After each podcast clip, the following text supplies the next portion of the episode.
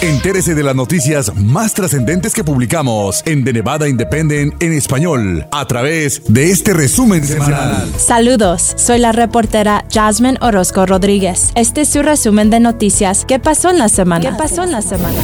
Aeropuerto de Reno señaló que evento de presidente Donald Trump no pudo continuar por violaciones al límite estatal de 50 personas en reuniones públicas. La autoridad del aeropuerto de Reno Tahoe informó a la compañía que alquila el hangar donde el presidente Donald Trump había planeado realizar un evento de campaña este sábado para 5.000 personas, que dicha reunión estaba en violación de una directiva estatal que limita las reuniones a 50 personas. Nueva moratoria federal de desalojo amplía protecciones para inquilinos provistos por directiva estatal.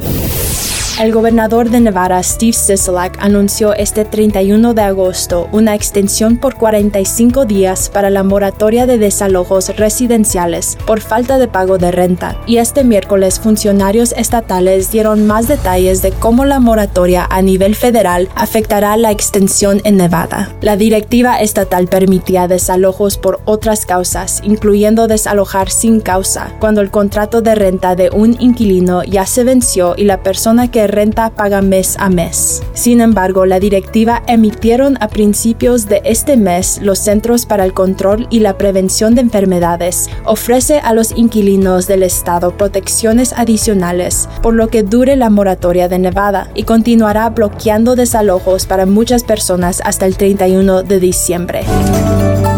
Funcionarios estatales temen que el censo quede incompleto. La vicegobernadora de Nevada, Kate Marshall, dijo esta semana que más de la mitad de los condados de Nevada no han alcanzado la tasa de respuestas que tuvieron en el 2010, a solo unas semanas de la fecha límite para el conteo del 2020. Marshall señaló que un conteo insuficiente podría significar menos fondos del gobierno federal para el Estado durante una crisis económica. La próxima reunión del Comité de Conteo Completo del Censo está programada tentativamente para este martes. La senadora de Nevada, Catherine Cortez Masto, dijo que un centro de ICE en Pahrump presentaba buenas condiciones de limpieza, pero que la aplicación de ley de inmigración está rota. Como parte de una visita congresional oficial de supervisión a principios de este mes, la senadora Cortez Masto recorrió el centro de detención del sur de Nevada, donde hay detenidos por el Servicio de Inmigración y Control de Aduanas, o ICE, y reclusos bajo custodia del alguacil de los Estados Unidos. El centro ha sido demandado por más de dos docenas de detenidos porque están preocupados por la propagación del coronavirus. La senadora dijo que este centro de detención privado en Pahrump parece limpio, pero que sigue sin estar satisfecha con el trato en general que reciben los migrantes por parte del sistema federal de inmigración y que es necesario que haya cambios importantes en las prácticas de control de inmigración del país.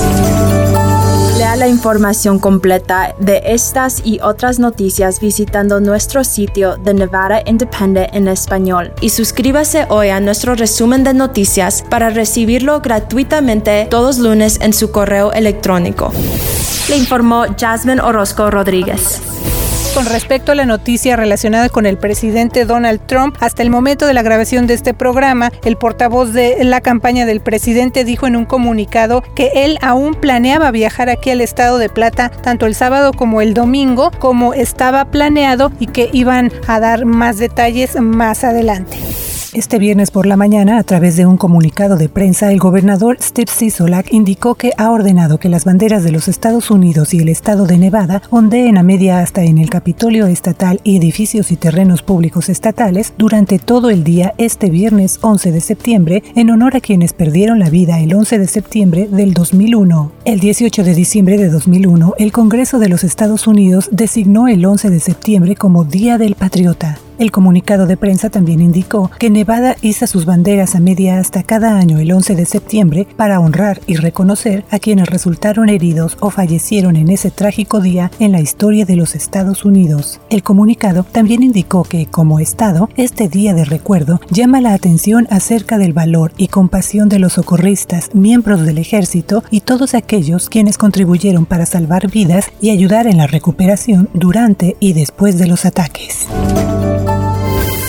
Entérese de las noticias más trascendentes que publicamos en The Nevada Independent en español a través de este resumen semanal.